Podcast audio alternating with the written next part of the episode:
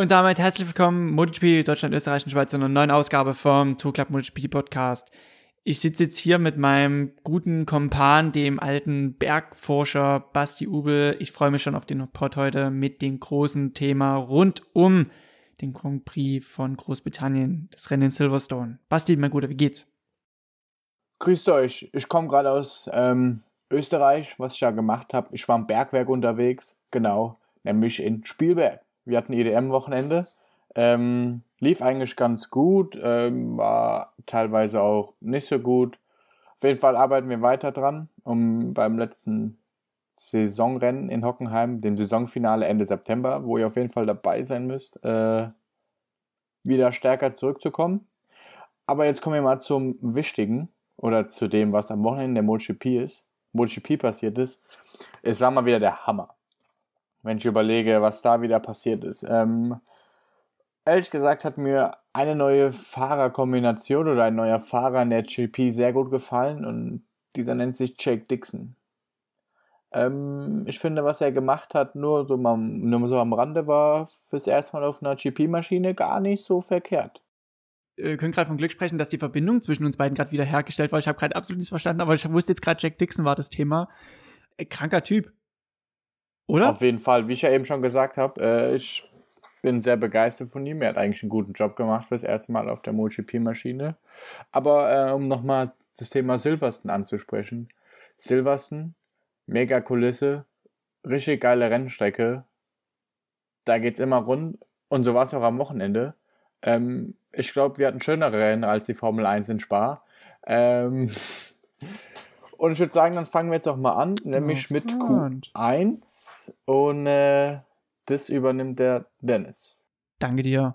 Ähm, für jeden, der neu dabei ist, hier beim Two Club MotoGP Podcast, unser üblicher rote Faden, kurze Analyse von Qualifying, dann gehen wir über aufs Rennen und dann wird das Ganze abgerundet und garniert mit einem Blick auf unsere Awards. Fahrer des Rennens, Fahrer und um Radar und Team des Tages. Und ich habe die Ehre, kurz mit Q1 anzufangen. Silverstone, schöne Strecke, weil das Layout unkonventionell ist. Es wurde auf einem ehemaligen Flugplatz ähm, auf, äh, errichtet, die ganze, äh, ganze Geschichte. Und vom Layout her sind noch sehr viele alte Züge der ganzen alten Strecken mit dabei. Das wurde schon mehrfach umgebaut, aber man hat immer versucht, das Herz, das Kernstück der Strecke beizubehalten. Und ich muss auch sagen, das aktuelle Layout, dadurch, dass man fast überall überholen kann, lädt eigentlich zu spannenden Rennen ein. Es war typisches Englandwetter und das hatten einige Fahrer schon zu spüren bekommen im Verlauf der freien Trainings und dann auch äh, im Qualifying. Schlimme Stürze zu einem für Marc Marquez und Fabio Quadraro in den freien Trainings, darunter aber auch Alex Rins, der durch den Sturz im FP3 durch das Q1 gehen musste. Das musste man bei ihm nochmal ähm, mit erwähnen. Ähm, es waren viele Verdächtige mit dabei. Äh, darunter zähle ich persönlich, weiß nicht, wie du es siehst, Basti, ähm, ein Enea Bastianini, ein Luca Marini, Nika Lecona, ein Petrucci und die Ersatzfahrer natürlich jetzt mit Cal Crutchlow und Jack Dixon. Das sind ja, sag ich mal, kann man jetzt schon nach einigen Rennen sagen, das sind die Fahrer, die tendenziell gesetzt sind im Q1, oder? Ja, davon kann man schon ausgehen. Ähm, ich denke, das hat sich jetzt auch wieder bestätigt.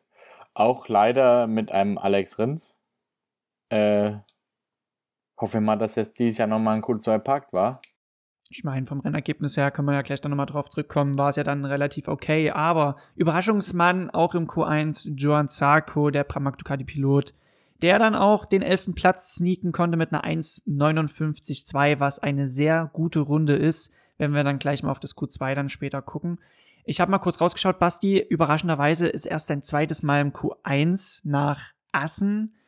Das ist eigentlich dann wirklich so ein Kandidat für Q2 immer direkt. Ähm, war es für dich jetzt eine Sache von äh, Überraschung oder ist es dann, jetzt könnte man natürlich wieder so eine Postillon-Überschrift machen, ist es jetzt etwa schon ein Indiz dafür, dass die WM in Gefahr ist? Nein, ich denke nicht. Äh, jeder hat mal einen schlechten Tag oder mal vielleicht einen nicht so guten Turn, äh, aber er hat es trotzdem gepackt, er ist in Q2, deshalb denke ich, Eigentlich müssen die Zago-Fans sich darum keine Gedanken machen.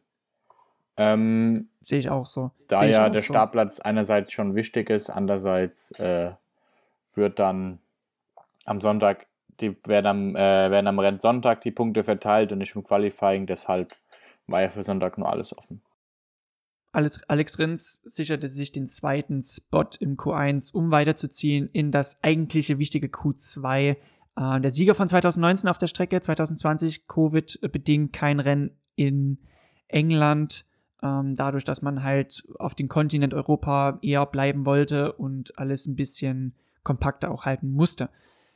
Ähm, Enea Bastianini, schade um ihn, er war lange noch im Q2 eigentlich gesetzt, ist aber dann auch bei seiner zweiten Time Attack gestürzt. Kurze Überraschung und dann übergebe ich auf dich, Basti. Auf Platz 20 Miguel Oliveira. Er hat davon gesprochen, dass die Elektronik weitaus mehr Probleme macht als seine Hand, die auch weiterhin noch äh, einge nicht eingegipst ist, aber weiter noch geschont wird.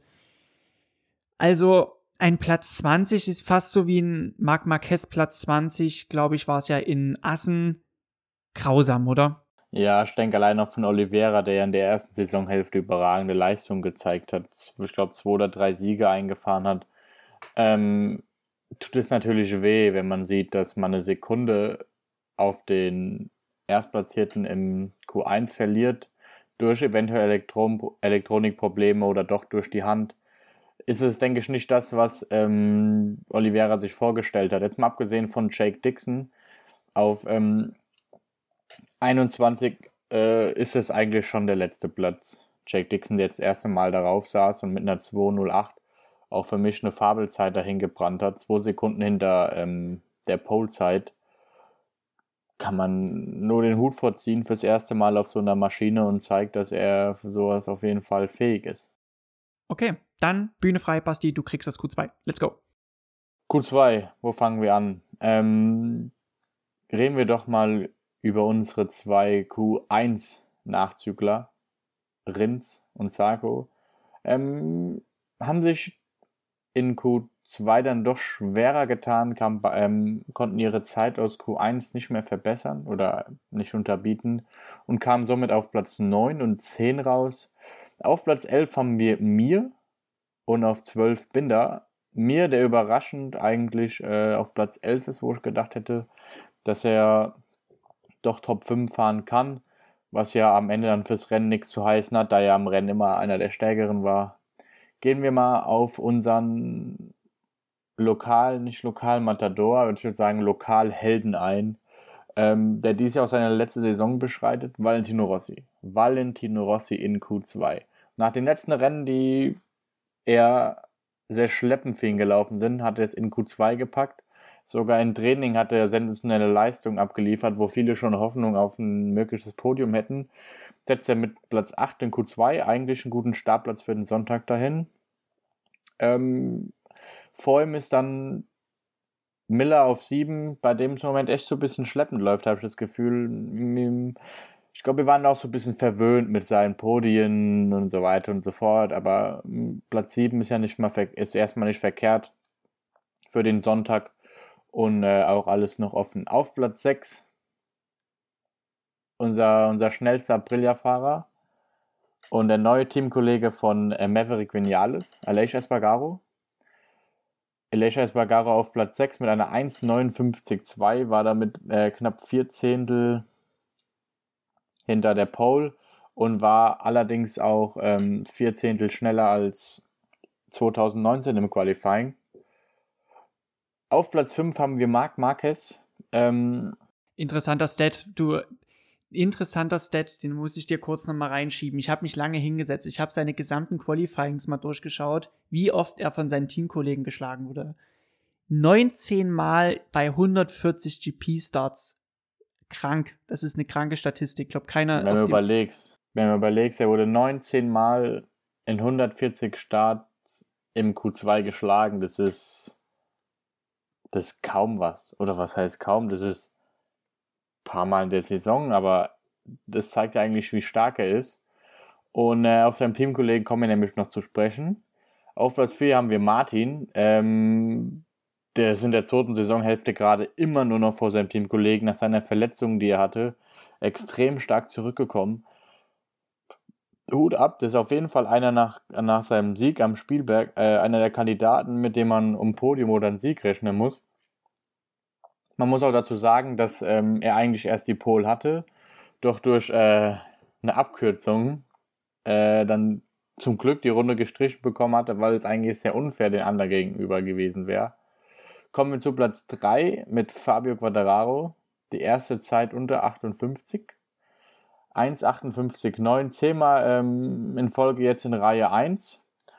Fabio mit einem, mit dem man rechnen musste, der aber auch am Samstag, am Samstag einen harten Sturz hatte.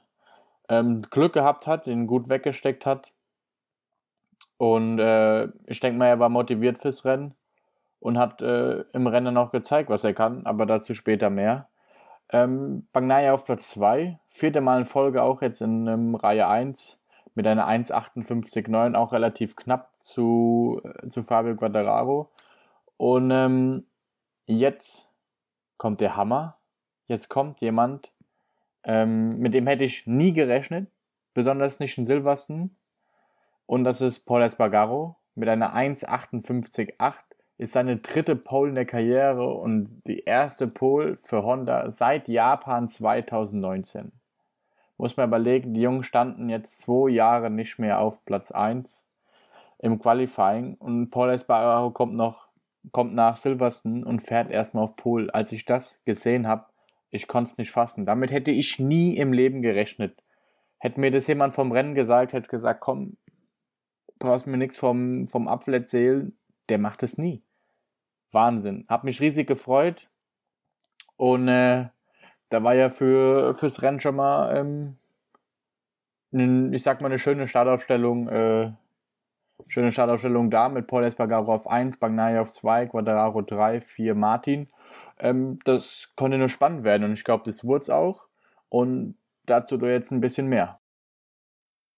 Gerne. Da war richtig chilly in der Runde und es kommt dann noch dazu, dass die Bedingungen sehr ähm, ja, die waren schlecht einzuschätzen. Es war bewölkt an dem Tag, aber dazu sehr kalt, was natürlich reifenstrategisch ähm, eine große Herausforderung dargestellt hat. Es haben unterschiedliche Gambles stattgefunden, ähm, von Medium Medium bis äh, Soft Medium, dass man dann versucht hat, über den Soft äh, Vorderreifen ähm, mehr Grip zu generieren, aber bei gleichzeitiger Moment, man muss ja auch über die Renndistanz kommen, das heißt, Reifenmanagement war ein großes Thema. Es gab aber auch den Gamble, dass man zum Beispiel auf einen harten Hinterreifen gegangen ist, wie zum Beispiel bei Johan Zarco. Ähm, da natürlich das Risiko, kriegt man den Reifen über die Renndistanz hinweg in das Arbeitsfenster, sodass er dann optimal funktioniert. Es war ein ständiges Gucken auf die Reifenliste, wer macht was, wer tut spontan nochmal umentscheiden. Ähm, ja, Rennergebnis. Wir gucken, gucken mal drauf. Die ersten drei lauten Quadraro, Rins und Espargaro. Das waren die, die sich jetzt in diesem Reifenpoker, in dieser Schlacht von Silverstone auf dem Flugfeld durchgesetzt haben. Wir fangen mal mit dem Tagessieger an. Es ist sein fünfter Sieg äh, in diesem Jahr. Weit in der Tabelle ist er jetzt schon vorne unterwegs mit 65 Punkten Vorsprung. Wir reden von Fabio Fantastik. Ich gebe dir das mal. Ähm, Fabio Fantastique Guadararo. Mir fehlen leider schon lang langsam die Adjektive, um zu beschreiben, was ich da gesehen habe. Es war nicht nur überraschend, es war, weil klar, er war im FP4 sehr stark unterwegs. Es war also wieder so ein klassischer Fall, wer im FP4 gut seinen Rennrhythmus fährt, ist dann auch im Rennen stark. Die Bedingungen waren ja auch ähnlich.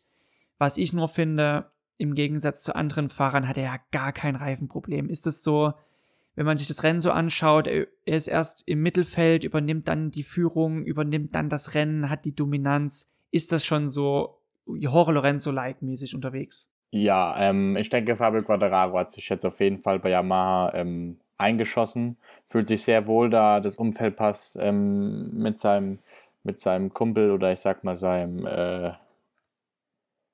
seinem Sidekick, sein Kumpel, der ihn unterstützt, ja, genau, ja. sein Ucho, ähm, hat er die richtige Wahl getroffen. Es passt gerade alles für ihn und ähm, ich freue mich.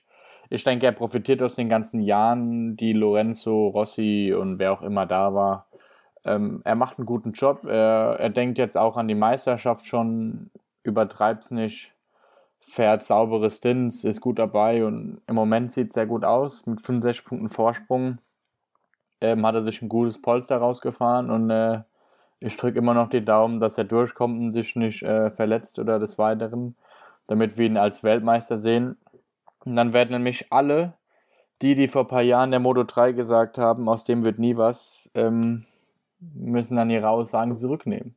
Ich weiß jetzt aber auch nicht, was ich von den Aussagen von seinen ärgsten Titelkonkurrenten John Mir und Francesco Pecco halten soll, weil die sind auf 9 und 14 reingekommen. Aber, jetzt kommt's, was Michelin prognostiziert hat, war ja der Drop im Reifen. Das könntest du ja gleich nochmal erklären, was ein Drop bedeutet. Aber wir reden halt davon, dass die von einem auf den anderen Schlag eine Sekunde langsamer waren und dann hinten raus mehrere Sekunden, vielleicht so 1,5 bis 2 Sekunden auf die Runde auf Fabio Quadraro verloren haben.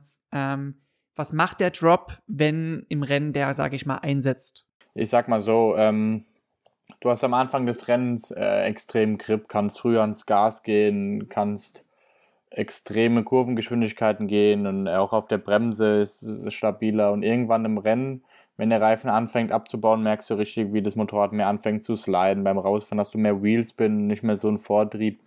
Und ähm, das hat auch viel mit der Fahrweise eines Fahrers zu tun, wie schnell so ein Reifen abbaut. Und Fabio Quattararo setzt es gut um, hat ähm, einen guten Fahrstil, ähm, fährt sauber und ich sag mal, fährt haltbar dem Reifen gegenüber und äh, macht da einen Top-Job. Glaubst du, Rossi ist eigentlich auch immer so als Reifenflüster eigentlich bekannt gewesen, weil er ist jetzt auch nur, er ist es wirklich nur Platz 18 zum Schluss geworden. Ja, leider, Platz 18 zum Schluss. Ich hätte gehofft, dass er doch Top 10 fährt. Wieso, weshalb, warum, werden wir, denke ich, nicht erfahren. Äh, ich denke aber, er hat wieder ein paar positive, positive Gefühle mitnehmen können fürs nächste Rennen und ich denke, das sind die schönen Erfolge für ihn, immer mal so wieder im Training oder im Quali so ein paar schöne Erfolge setzen. Ich hoffe, dass auch im nächsten Rennen, äh, im Rennen mal klappt, mal wieder so ein schönes Top-10-Ergebnis für ihn und das auch nochmal schön, ich sag mal, für so einen Abschluss nochmal so einen Platz 10 mitnehmen oder besser, das tut ihm immer nochmal gut in seiner letzten Saison. Ich versuche auch gerade noch legit in Karten zu kommen für Misano, Misano 2 im Oktober. Ähm, das würde ich mir tatsächlich nicht entgegenlassen. Letzte Saison, letztes Mal Rossi gucken. Das wäre schon oh, ultra Premium. Ähm, Jack Dixon, wir haben kurz nochmal über ihn gesprochen. Wie ging es jetzt bei ihm aus? Der, der Ersatzfahrer für Franco Morbidelli, beziehungsweise aber auch Cal Crutchlow, aber Cal Crutchlow, jetzt, jetzt wird's lustig, bei Yamaha ist wiederum bei Maverick Vinales jetzt als Ersatzfahrer eingestiegen. Ähm, Jack Dixon kam ins Ziel als 19. mit 50 Sekunden Rückstand. Kann man jetzt nur sagen, Chapeau, gutes Rennen. Yamaha, Riesenthema. Ich meine, P1, 17, 18, 19 sind die Ergebnisse von dem Werk. Ähm, es ist so ein Einmann-Team momentan mit Fabio Quadraro, aber ich meine, für Misano sind ja neue Pläne am Start. Wir haben es ja hier ganz groß schon bei uns stehen. Andrea Dovizioso, Franco Morbidelli, das sind die neuen heißen Eisen von Yamaha. Was sagst du dazu? So lautet momentan der Plan. Ist noch nicht confirmed, aber es ist der Plan. Ähm, Franco Morbidelli geht zu Werks Yamaha, Neba Quadraro, die zwei kennen sich schon. Ähm, es wird interessant, weil ich schätze Morbidelli schon stark ein. Moment ich weiß nicht, wie er zu nehmen ist. Einerseits denke ich, ist er ein bisschen beleidigt, dass er nicht früher eine Chance bekommen hat und jetzt eigentlich nur durch ein Vinales Weggang äh, die Chance kriegt. Andererseits heißt für ihn jetzt, äh, die Hörner zu packen und zu zeigen, dass er es kann. Für Andrea Dovizioso freue ich mich sehr, da ich den Abgang von Ducati eigentlich ein bisschen schade war, wenn du überlegst, dass er in dem Jahr, glaube ich, immer noch Vizemeister wurde und dann den Platz räumen musste, ähm, war das auch nicht gerade die beste italienische Art äh, freue ich mich, dass sie zu Yamaha kommen. Ein komplett Grund auf anderes Motorrad. Ähm, ich denke, er konnte jetzt noch mal ein paar Erfahrungen mitnehmen als Testfahrer von Aprilia oder mit Testfahrten bei Aprilia und jetzt auf Yamaha. Können ihm vielleicht Vorteile bringen. Der Jüngste ist ja leider nicht mehr. Ähm, da werden wir sehen, was passiert. Ich freue mich jetzt erstmal auf sein äh, Wildcard und bin gespannt, wie schnell er wieder in den GP-Fluss reinkommt. Das ist es halt. Er ist nicht mehr der Älteste. Plus er war jetzt ein, fast ein gutes Jahr effektiv nicht mehr auf dem Motorrad, abgesehen von den Testfahrten bei Aprilia. deshalb sehe ich das halt relativ kritisch, wenn Andrea Dovizioso vielleicht jetzt auch für 2022 noch gehandelt wird bei dem neu formierten Team von Petronas. Also das Sepang International Racing Team wird jetzt einschlafen, so gesehen. Aber mit dem neuen italienischen Sponsor With You soll wohl dann nochmal neue Akzente gesetzt werden, auch mit Johann Stegefeld, zum Beispiel jetzt in der Führung des Teams. Das vielleicht kurz zu Yamaha. Aprilia, neues Thema. Maverick Vinales ist jetzt am Start, tut auch gerade Testfahrten für dieses Team in Misano abhalten. Aber wir haben ja eigentlich hier gerade viel mehr zu bereden mit Aleix Espargaro auf der 3. Erstes Podium seit Aragon 2014. Gepackt. Er hat's gepackt. Also ich könnte ja auch fast Metrologe werden, weil ich hab's vorhergesagt, dass er ein Podium holt, spätestens bis Aragon. Und er hat, er hat's geholt. Er hat's einfach geholt. Es ist der Hammer. Ich, ich freue mich. Ähm, die Fahrt war aber auch stark, nicht nur im Rennen selber, sondern die gesamten Trainings. Zweiter, siebter, zweiter, siebter, sechster. Das ist schon eine Tendenz gewesen, aber so viel Termination in so einem Fahrstil habe ich noch nie gesehen an diesem Renntag. Hier hat das gerochen wie so ein High Blut, nee, doch High Blut, ja. Hier kommt Brosi, um kurz findet Nemo zu zitieren. Mhm. Mann, Mann, Mann, endlich, endlich hat das Podium. Ich freue mich so sehr für ihn. Ein perfektes, wirklich ein perfektes Wochenende. Die Familie mit dabei, seine Kleinen, du hast die Videos gesehen, wie der Kleine mhm. durch die Box ist. Ja. Mit Gummibärchen, herrlich. Dann fährt er Top-Training, ein Quali, was durchwachsen ist und fährt in Silverstone das erste Mal auf, äh, aufs Podium. Boah, Gänsehaut. Ich krieg gerade voll Gänsehaut. Mega ähm, schöner kann es für ihn echt nicht laufen. Seine ganze Familie dabei. Aprilia nach fünf Jahren endlich auf dem Podium. Äh, er hat nie auf dem Podium er hat gewesen. die Aprilia nach vorne. Hm? Noch nie auf dem Podium gewesen, Aprilia. Das noch nie ist das erste Podium. Noch nie auf dem Podium gewesen. Das erste Aprilia-Podium. Er geht in die Geschichtsbücher ein. Ähm, Wahnsinn, was er aus der Aprilia gemacht hat mit den Jungs zusammen. Und der richtige Riecher von Maverick Vinales. Ja. Perfekt. Und ehrlich gesagt glaube ich, dass der Vinales nächstes Jahr auch auf dem Podium stehen wird. Ich habe erstmal ein Hot Take für dich. Und zwar, Aleix Espargaro sagt am Wochenende, dass er der, einer der Top 3 Fahrer im Fahrerfeld ist. Was ich halt Boah. nicht so sehe. Aber das, das ist schon, oh. Ich meine, er hat jetzt auch Taten sprechen lassen. Es mussten lassen. Er droppt so ein Ding und holt ein Podium mit einer Aprilia. Okay, gebe ich dir. Wir haben wir können uns ja kurz reinigen. Quadraro ist auf jeden Fall in den Top 3 dabei. Okay? Dann würde ich meinen, definitiv in diesen Top 3 müsste genannt werden Pecco. Und dann ist eigentlich schon Boah. fast kein Platz mehr. Doch, und dann ist eigentlich gar kein Platz mehr für ein Espargaro, weil ich sag jetzt noch Zarkos genauso. Und dann ist schon Top 3 voll bei mir. Das sind meine Top 3 Fahrer momentan. Wir haben mit Quadraro ja. die Dominanz. Wir haben bei Pecco rein Speed auf jeden Fall, aber kann es leider noch nicht in Ergebnisse ummünzen. Und mit Sarko hast du einerseits den Speed, aber auch die meiste Erfahrung. Deshalb für mich Top 3. Boah, für meine Top 3 ist ganz klar Fabio Quattararo. Ähm, jetzt wird schon schwer. Ich, nimm dir mal das Rennergebnis ich, vor und guck mal so auf die Liste. Ich meine, wir haben ja, auch Marc Marquez mit dabei. Ähm, für mich auf Platz 2 im Moment Jorge Martin. Das, was er abliefert, ist einfach bockstark. Ist einfach bockstark. Und äh, auf Platz 3 kommt dann für mich ähm, trotz nicht den Top-Ergebnissen äh, Francesco Bagnaia und anschließend sofort Zarco. Aber der Martin ist im Moment bockstark. Das muss man ihm einfach lassen. Aber leider kein Rennen, gutes Rennergebnis für ihn in Silverstone. Jorge Martin Durch abgeschossen von Marc Marquez. Marc Marquez, der meinte, er müsste äh, kurz mal die Strecke aufräumen. nee.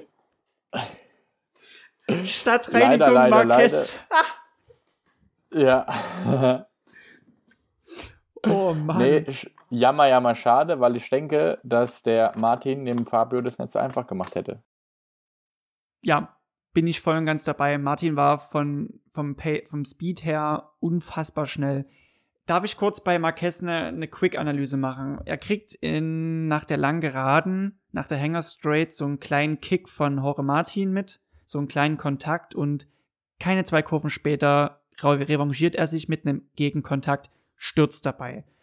Ist er wirklich so eine Art Fahrer, der sowas nicht auf sich sitzen lässt und gerne auch so Respektschellen mitgibt? Ich sag ja. Ja, aber glaub mir eins, der hat nicht mehr die Reaktion, wie er sie äh, vor seinem Sturz 2019 hatte. Normal hätte er sowas voll weggesteckt, hier klappt ihm dann das Vorderrad ein. Gut, er hatte auch einen schlimmen Sturz am Freitag, 270 km/h Sturz, hatte ein bisschen Sand im Auge danach. Das war das Einzige, was er Und sich was ist dir zugezogen aufgefallen? Hätte. Was ist dir aufgefallen?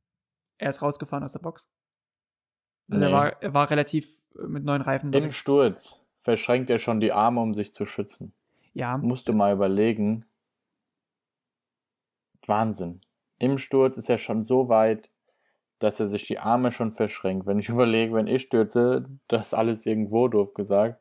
Und er ist im Kopf so weit, die Arme zu verschränken. das kann man trainieren. Ähm, Sete Gibanau war so ein Fahrer, weil er sich oft das Schlüsselbein gebrochen hat. Und Max Kappler, unser guter Kollege aus Hohenstein-Ernsthal, ähm, der war auch so ein Fahrer, der das Stürzen geübt hat. Der konnte, sag ich mal, auf die Fresse fliegen, die, die, die Karre so dermaßen pressen, dass der Müllcontainer da nur noch die beste Adresse für das Motorrad war. Und der, der konnte, dem ist nichts passiert.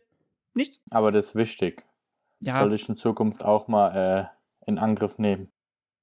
also jetzt nie anfangen, dauerhaft zu stürzen, aber du kannst ja beim Pitbike-Training quasi so ein bisschen like simulieren, sage ich mal. Ist da. Ja, da, da versuchst du halt äh, Stürze abzufangen und ähm, deine Reaktion zu trainieren. Das ist eigentlich ein interessantes Thema. Ich wusste, dass man das trainieren kann, hab's selber nie gemacht, bin aber auch nie der Fahrer gewesen, der so oft auf die Fresse geflogen ist. Und wenn, dann richtig. Ich erinnere mich an Oschers Leben bei der Speedweek. Boah, ja, nee, warte mal, das jetzt machst du gröbisch gerade einen Case auf. Wart- Meinst du jetzt nicht etwa zwei, Dein Highsider in Turn 2. Ach so, mein Highside an Turn 2. Alter, ich habe wirklich kurz wegen 215 Speedweek äh, Panik geschoben, dass du jetzt gerade irgendwie das Case, äh, den Case aufmachst. Ach so, nein. Nee, nee, Äh, aber ja, ich weiß, boah, der war scheiße. Der Sturz, der hat so reingeschallert. Ich bin halt in Kurve 1 rein und da war die Innenseite etwas nass, Vorderrad weggeklappt so ein bisschen und dann äh, gleichzeitig noch das Hinterrad weg, Highsider und ich war erstmal fies auf den Kopf gefallen und wusste wirklich nie, wo oben und unten ist und damit war das erste Rennwochenende auch schon im Eimer, genauso wie die, um jetzt mal einen Bogen wieder zu spannen, bei Jorge Martin und Marc Marquez. Schade drum, aber wir hatten ja einen Polemann mit Paul Espargaro, Pole Pole, der ja eigentlich eine stabile Grundausgangssituation hatte. Top 5 hat er rausgeholt.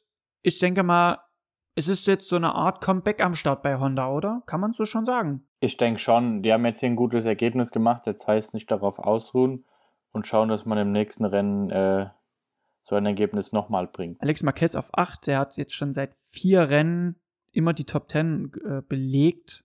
Das ist so nebenbei, so ein bisschen Beiwerk, wenn man bei dem ganzen Fabio Quadraro und Alex, Alex Espargaro Ding. Suzuki auf der 2, von 10 auf 2 ist äh, Alex Rins gefahren, währenddessen aber sein Teamkollege im Rückwärtsgang, aber auch irgendwie nee, weil er ist von 11 auf 9 gefahren, Joan Mir. Ich finde, Suzuki, schwieriges Jahr, das Management fehlt, im Sinne von Davide Privio, der Head of allem, der Chef, der auch mal wirklich jetzt sagt, wo es lang geht. Und diese Rollenverteilung ist äh, übergangsmäßig okay, aber es fehlt nun mal die Führung. Und ich glaube, wenn die wieder da ist, kann Suzuki auch von innen heraus zu alter Stärke zurückwachsen. Es reicht für Podestplätze, aber naja. Äh, Honda, starkes Zeichen. Ähm, KTM, Platz 6 und 7 mit Brad Binder und Ike Lecuona. Redet auch keiner drüber. Wir reden einfach mal von dem Platz 7 bei Ike Lecuona aus eigener Kraft. Also es ist ja nicht so, dass so ein Haufen Leute gestürzt sind oder die Bedingungen reingespielt haben. Wir reden von legitim. Wir fahren einfach mal auf Platz 7 von, wir haben es vorhin besprochen, boah, 19. 19. Boah. Starkes Rennen. Das, Auf jeden Fall. Boah. Wenn du überlegst, dass ähm, das Eco Leconas komplett aus eigener Kraft geschafft hat, äh, abgesehen vom Sturz von Jorge Martin und Marquez, wenn du es ja zurechnest, ist er immer noch Neunter und ähm, Top-Ergebnis vor seinem, vor seinem Teamkollege, äh, vor seinem Teamkollege Danilo Petrucci und sogar ganz knapp hinter äh, Brad Binder fast die beste KTM. Mhm. Ähm, tut mir eigentlich sehr leid, dass er für nächstes Jahr keinen Platz hat. Sieht schlecht aus. Und ja. ähm, die Ergebnisse kommen auch leider einen Tick zu spät. Oder sie kommen zu spät. Wir haben das gut analysiert im Sinne von, hey, Barcelona, er hat es probiert und ist aber dann in den schwierigen und in den besonders wichtigen Minuten des Qualifyings oder des Rennens ist er gestürzt. Und jetzt, als wäre so ein Knoten geplatzt, so ein Reset-Knopf gedrückt über die Sommerzeit und jetzt ist er da und liefert eigentlich das. Würde er das in der ersten Saisonhälfte quasi geliefert haben, dann wäre er halt jetzt safe, denke ich mal, in diesem. Na, wobei, nee. Ich glaube, Fernandes war schon heißes Eisen und ist auch richtig so jetzt, dass er ein Tech 3 Team ist. By the way, Petrucci. Das stimmt auf jeden Fall. Petrucci ist geplant für Rallye Dakar, weil die Angebote aus der Superbike WM jetzt nicht so optimal waren. Aber auch für ihn Top 10 Ergebnis mit Platz 10 vor Joan Sarko, der sein schlechtestes Ergebnis 2021 naja, zelebrieren konnte. Erstmals außerhalb der Top 10. So wird es nicht mit der Weltmeisterschaft, definitiv. Ähm, KDM, man kann jetzt kaum sagen, dass es ein Elektronikproblem war. Miguel Oliveira auf 16. Ich finde nur, Brad Binder hat jetzt momentan das Zepter wieder ein bisschen in der Hand. Das ist jetzt kein ähm, wir fokussieren uns auf einen, ist es immer so, mal er, mal der andere. Ja, ja. Naja. Genau, und somit kommen wir auch schon zu unseren Awards. Awards. Gerne. Das passt halt wie die Faust aufs Auge. Ja, wir sind äh, einfach. haben wir einfach äh, beide dieselben Fahrer des Rennens, Fahrer unterm Radar, Team des Tages. Ich würde sagen, starten mit dem Fahrer des Rennens. Und da waren wir uns beide eigentlich sehr einig. Und das ist Elisha Spargaro, Klar. Ähm, zu Recht, erstes Podium für Aprilia. Ähm, überragend gemacht. Für ihn auch mal lange wieder ein Podium. Freue mich für ihn und ähm, auf jeden Fall Fahrer des Rennens. Fahrer Nummer da. Wir haben ihn gerade eben erst noch besprochen, ist Ika Lekuona. Wir müssen ihn hervorheben, weil es gar nicht so in den Headlines drinne stand. Klar, über einen siebten Platz redet man nicht so leicht, aber wir reden einfach davon, ähm, fast die beste KTM geworden, mit Abstand in den Top 10 drinne und alles aus eigener Kraft halt äh, erreicht. Tibi Tobo. Team des Tages ist klar, oder? Aprilia, ganz klar. Ähm, Team des Tages geht die, diesmal an Aprilia. Ähm, alles richtig gemacht, alles top, erstes Podium, mehr braucht man dazu nicht sagen. 1A Aprilia. Schade für Savadori, der hat es noch probiert am Rennwochenende teilzunehmen, aber die Verletzung am Knöchel ist sogar noch schlimmer geworden während der Fahrt und aus dem Grund hat er sich dann am Samstag entschieden, dass seine Teilnahme zurückzuziehen. Mal sehen, wie Aprilia jetzt aufgrund des Tests mit Veric Vinales, der gerade stattfindet, jetzt diese Situation handhabt. Vielleicht sieht man ihn auch schon früher. Ähm, und man könnte ihn quasi als Ersatz schon mal installieren. Bis dahin, wir haben jetzt als nächstes auf dem Schirm Misano. Es ist Heim Grand Prix für den Doktor. Und es wird sein vorletzter Heim Grand Prix. Kommt ja dann nochmal Misano 2. Es ist eigentlich eine typische Yamaha-Strecke. Es ist so eine Art Kartstrecke, sehr klein, sehr wendig. Ähm, beide Yamahas, also eine Yamaha war sehr stark, das war die von Merrick Vinales letztes Jahr. Hast du die Erwartung, dass wir diesen positiven Aufwärtstrend von Rossi auch dort sehen werden. Andere Frage gleichzeitig, kann Ducati äh, im Garten von Valentino Rossi vielleicht doch noch mal eine kleine ähm, Celebration starten? Ich denke, wir werden weiterhin Auftrends, Aufwärtstrend von unserem Rossi sehen. Er kommt in seine Heimat, in sein in sein Umfeld, äh, da wo da wo seine Familie lebt, wo die Academy ist. Ähm, dann kommt nochmal diese extra Motivation, Italien, die Fans. Ähm, ich denke, da können wir uns auf was gefasst machen. Und, ähm, und die Freunde mit den Tischtaschen. Äh, und? Und die Freunde mit den Tischtaschen. Wird ja als Vater. Das stimmt. Ja, nun, ja, jetzt noch nicht, oder? Ja, jetzt noch nicht, aber die, die, er wird ja jetzt bald Vater. Genau. Und äh, ich freue mich darauf, Ducati. Ähm, das wird spannend. Es wird so spannend. Ich glaube, Ducati braucht jetzt mal ein Erfolgserlebnis, um diese Welle, auf der Fabio Quadraro reitet, zu durchbrechen. Weil sie haben ja drei gute Fahrer. Es ist ja nicht so, dass wir jetzt sagen könnten, Pecco ist der Stoner oder der Dovizioso. Es, sie haben drei theoretisch, die in Schuss setzen können gegen einen Quadraro. Ähm, vielleicht noch so zum Abschluss, bevor wir jetzt gleich diesen Podcast schließen. Wer fährt gerade die bessere Strategie? Haben wir gerade mit Yamaha und Quadraro einen, der auf, auf den alles fokussiert ist, auf den die gesamten Ressourcen jetzt vielleicht auch so ein bisschen fokussiert werden und gebündelt werden? Ist das besser? Oder ist es Ducati mit dem Paket Pecco, Jack Miller, Zago? Drei Top-Kaliber. Wir haben sie auch eigentlich bis auf Miller alle jetzt in unseren Top 3, Top 4 erwähnt. Wer fährt die bessere Schiene? Ähm, schwierig. Ich denke, Ducati hat dieses Jahr einfach ein optimales Paket auch und das passt auf jeden Fall. Andererseits ist äh, Quadraro bei Yamaha gerade ähm, die Nummer 1, nachdem Vinales weggegangen wird. Morbidelli auch klar seine Rolle kriegen, aber ich denke, der Fokus wird ganz klar auf Fabio liegen, was nicht so verkehrt ist. Ähm, Fabio muss einfach versuchen, sitzen zu bleiben, seine Performance weiter abzuspulen und Punkte intelligent mitzunehmen. Tibi Topper. Basti, ich finde diesen Talk zur blauen Stunde, der war schon entspannt aber auch mal nicht schlecht. Nee, doch, äh, war schön heute wieder. Ich freue mich auf Misano. Da werden wieder einige Emotionen hochkommen. Ähm, alleine was Fans angeht, ähm, die Atmosphäre. Das gibt bestimmt spannende Rennen. Ich freue mich auch in der Moto 3, Moto 2. Und zum Abschluss würde ich sagen, drop the mic.